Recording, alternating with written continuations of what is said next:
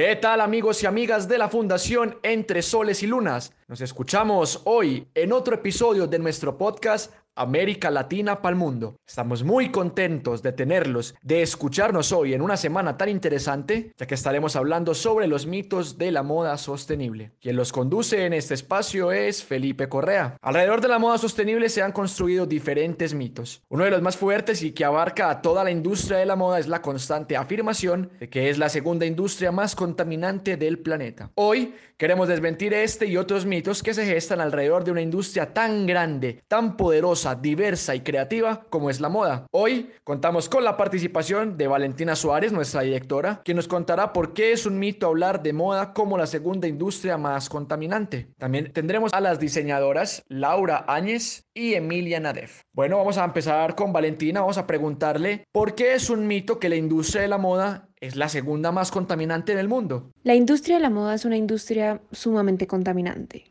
pero no solamente es contaminante para el medio ambiente, sino que también tiene unas prácticas sociales muy fuertes. Pero basándonos en este mito de que la segunda industria es la, más, es la segunda más contaminante del mundo, realmente es muy difícil y se nos escapa de nuestras posibilidades poder medir el impacto para poder llegar a decir eso. Porque primero, es la segunda industria más contaminante de qué? Del agua, de aire, de suelos, ¿en qué, en qué área es lo que estaría contaminando? Segundo, em, la segunda más, la segunda industria más contaminante del mundo diría que hay una primera, que todos podríamos pensar, suponer que es la petrolera. Sin embargo, cuando nos ponemos a revisar cómo, cuáles son las bases de la industria tradicional, en realidad es el petróleo. O sea, es más del 61% de los textiles eh, hoy en día son derivados del petróleo. Entonces es muy difícil realmente identificar si es la segunda, la primera, la octava o la novena. Lo que sí podemos decir es que es muy contaminante. Lo, podemos decir que el impacto es muy fuerte, pero también se nos escapa de las manos porque hay muchas industrias que hacen parte, como les decía hace un momento, o sea, la petrolera es parte, los cementos, la energía, la logística, la agricultura, que de por sí es otra industria. Entonces, todos estos eslabones de la cadena de producción textil y moda hacen parte además y se unen a otras industrias. Entonces, su medición y su impacto real es sumamente difícil de identificar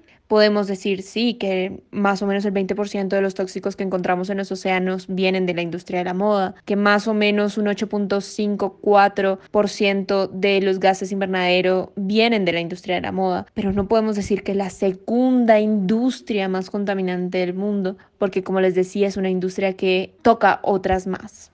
Muchas gracias Valentina por tu aporte y bueno, gracias Valentina porque es una mirada fundamentada en la parte natural, en la parte de cómo esto aporta al sostenimiento del planeta y qué tan importante es que nosotros seamos buenos consumidores, buenos ciudadanos. Por otro lado, vamos a preguntarle a Laura, dentro de los mitos más comunes es que la moda sostenible es exclusiva para cierto tipo de personas y estilos de vestir, como los hippies. ¿Esto es cierto? ¿O tiene cabida dentro de la moda sostenible de otros estilos? Hola a todos. Bueno, pues yo creo que definitivamente actualmente la moda sostenible tiene cabida dentro de todos los estilos. La moda sostenible abarca todo lo que abarca la moda en general. Actualmente puedes encontrar marcas de prendas de lujo, artesanales, hay prendas ready to wear, active wear, hay bolsos, zapatos, ropa usada, joyería, hay de todo en este momento y creo que hay una marca para cada necesidad, para cada ocasión y para cada persona. En los últimos años, desde que empecé de mi marca, he implementado hábitos de consumo más responsables y gracias al trabajo en comunidad de movimientos como Fashion Revolution o Universo Mola, he conocido marcas y diseñadores en todo el mundo y en toda Latinoamérica con una oferta muy variada de productos. Yo creo que la problemática se da principalmente no por la oferta que hay, sino por la demanda, que aunque todavía está en aumento, hay muchas personas que no están informadas sobre la procedencia de las prendas que compran. Cuando el usuario es un usuario curioso y se informa sobre la procedencia y los procesos de la marca a la que le está comprando, teniendo en cuenta que cada peso o cada dólar que se gasta en una marca es un voto que le das a esa marca para que siga teniendo las mismas prácticas de siempre, pues empieza a ser un consumidor más consciente y empieza a indagar sobre las marcas sostenibles. Ahí empieza uno a encontrar esas diseñadores y esas prendas que se adaptan a nuestro estilo y ese para mí es uno de los pilares de la moda sostenible en cuanto al consumo y es lograr que cada persona adquiera prendas que vayan con su propio estilo y no necesariamente se guíe por las tendencias y marcas de moda sin importar qué hay más allá de,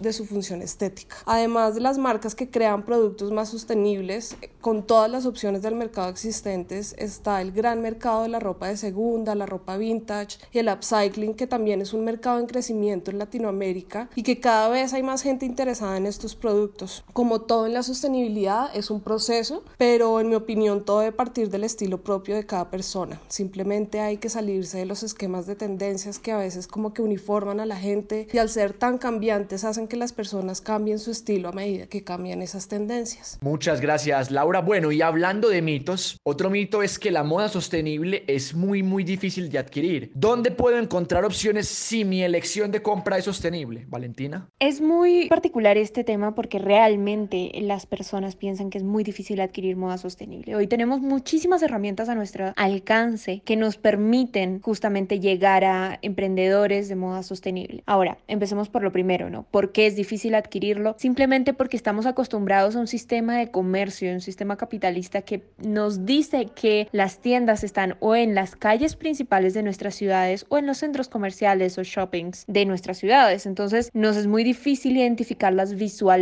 a estas tiendas de moda sostenible. También está pues obviamente el tema de la publicidad masiva que normalmente y por nuestro sistema tradicionalista la industria se ha enfocado en las grandes marcas de fast fashion que pues están vinculadas a un gran consumo. Sin embargo, la moda sostenible hoy en día se puede encontrar al alcance de nuestra mano. Una de las opciones son los distintos directorios, asociaciones de moda sostenible que hay en nuestros países, especialmente en América Latina. Uno de ellos siendo Mola Hub, nuestro directorio de marcas que son parte de Universo Mola formalmente. Pero además tenemos en este momento y basados especialmente en, esta, en este mito de que es muy difícil adquirirlas, creamos desde Universo Mola la primera app de moda sostenible latinoamericana en donde encontramos muchos emprendedores, muchos productos validados en su trazabilidad como emprendimientos sostenibles, productos que realmente le están haciendo bien al medio ambiente y a la sociedad. Así que los invito a todos en realidad a que vayan ya a descargarse la app. En este momento se encuentra disponible para descargarse en Android, pero muy, muy, muy, muy, muy pronto queda disponible en App Store también y la encuentran como Universo Mola. Y allí van a encontrar un montón de marcas de moda sostenible latinoamericana. Muchas gracias, Valentina. Bueno, ahora es el turno de Emilia. Bueno, ya hablamos en la semana anterior sobre el consumidor. Sin embargo, es un mito creado por percepciones individuales que realmente no pasa nada si tomamos la decisión de comprar sostenible. ¿Qué opinas sobre esto? Comprar sostenible es elegir distinto y contrarrestar los impactos negativos que hay en la industria textil y de la moda. En el aspecto social, por ejemplo, hay un abuso de las condiciones laborales en donde encontramos bajísimos salarios y enormes cantidades de horas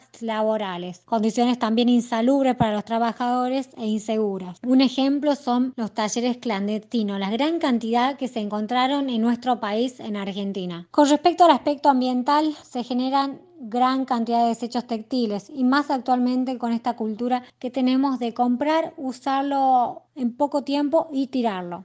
Estos textiles no son biodegradables porque provienen de fibras que son sintéticas derivadas del petróleo. Nosotros, como seres habitantes de este planeta, podemos elegir actuar positiva o negativamente. Comprar sostenible es actuar con impacto positivo, es elegir un camino alternativo, un camino yo le diría más consciente. Tenemos un enorme poder como consumidores para cambiar realidades de las marcas y de las empresas hacer que nos escuchen. Hemos de entender que en este mundo que habitamos somos solo uno. Comprar sostenible es apoyar a personas que apuestan por un cambio social y ambiental, por un mundo más justo y más sano para todos. Quería terminar con una frase de la Madre Teresa de Calcuta, esta pregunta, y decirle que a veces sentimos que lo que hacemos es tan solo una gota en el mar, pero ese mar sería menos si le faltara esa gota. Muchas gracias, Emilia. Bueno, pero hablando sobre esta misma línea, este mismo tema, Laura, se tiene la percepción de que las prendas se ven viejas, desgastadas. ¿Podrías hablarnos un poco sobre los diseños, tejidos e inspiraciones en las que se basan los diseñadores para crear prendas sostenibles?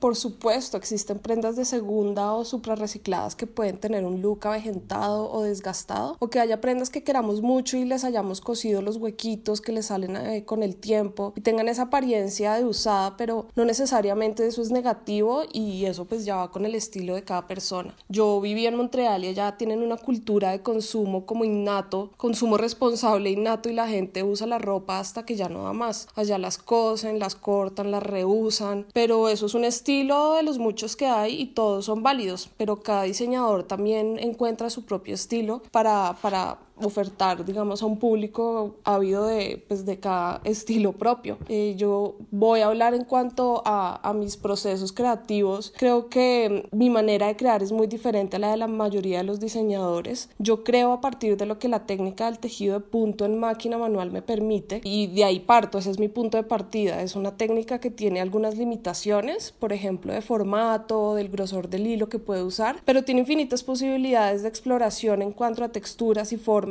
y además lo complemento con el uso de nuevas tecnologías para desarrollar prendas con diseños y texturas contemporáneos sin generar residuos en los procesos de producción. Otro punto de partida para mí son las materias primas. Yo trabajo con fibras naturales producidas responsablemente por pequeños productores en Sudamérica que tienen cada una sus propias características y propiedades que busco exaltar por medio del diseño de las prendas. Creo que es muy importante conocer los materiales con los que trabajamos para así explotar al máximo esas propiedades y hacer de las prendas lo más duraderas y funcionales posible. Yo, por ejemplo, contrario a la creencia de que la moda sostenible son prendas viejas y desgastadas, cuido mucho cada, detalle y la etapa de los acabados es, es una etapa muy importante precisamente para cuidar que las prendas no tengan esos hilos, esos puntos sueltos o costuras sueltas también que puedan asegurar que la prenda va a durar en buen estado por muchos años. Y a partir de ahí, de la técnica y la materia prima, creo formas y texturas inspiradas en la naturaleza y me baso en los principios de diseño sostenible para tomar decisiones. La coherencia, la transparencia y la conciencia son los principios claves que me guían en todo el proceso creativo. Muchas gracias, Laura. Bueno, y vamos llegando a la pregunta que hemos hablado todas estas semanas y es que también se asocia lo justo con lo caro. De ahí surge otro mito y es que la moda sostenible es muy cara. ¿Crees que es así? ¿Por qué, Emilia? Es una asociación que se ve y se escucha mucho, que la moda sostenible es cara. Pero, ¿qué es lo que tenemos en cuenta cuando pensamos en algo que es caro o costoso? ¿Pensamos solamente en el precio económico o pensamos también en aspectos ambientales y sociales? La moda sostenible no es cara, es una moda coherente, planificada, que piensa en generaciones presentes y futuras. Si pensamos en la cadena de suministro, en cómo se produce una remera de algodón, tenemos que pensar en el cultivo de este algodón y que es un proceso muy largo hasta que esta prenda llegue a su consumidor. ¿Cómo puede ser que haya casos en que una remera cueste más barata que un café? Hay costos del fast fashion que estaban ocultos, como por ejemplo que el 20% del agua contaminada del mundo pertenece a la industria textil y de la moda, que se genera el 10% de emisiones de gases de infecto invernadero a través de estas industrias. El 78% de las prendas que se producen en Argentina provienen de talleres clandestinos, en donde existe trabajo esclavista. Hoy en día tenemos basurales totalmente saturados en todo el mundo. La moda sostenible apuesta a generar impactos positivos, tanto sociales como ambientales. Es una moda ética, justa, que busca la calidad en sus prendas y no la cantidad. Le da el valor que se merece a cada producto que hace. Es realmente barato lo que compramos cuando hay un detrimento social y ambiental. Con nuestras compras podemos hacer una sociedad mucho mejor. Involucrémonos. Bien, de esta manera vamos finalizando este espacio. Les agradecemos a Laura, a Valentina y a Emilia por sus importantes comentarios. Esta es su casa y esperamos tenerlas por aquí muy pronto otra vez. Muchas gracias a nuestros invitados por este espacio en el que compartimos. Los invitamos a estar atentos a todas nuestras redes sociales y a todos nuestros episodios de este podcast de América Latina para el mundo. Hasta una próxima ocasión.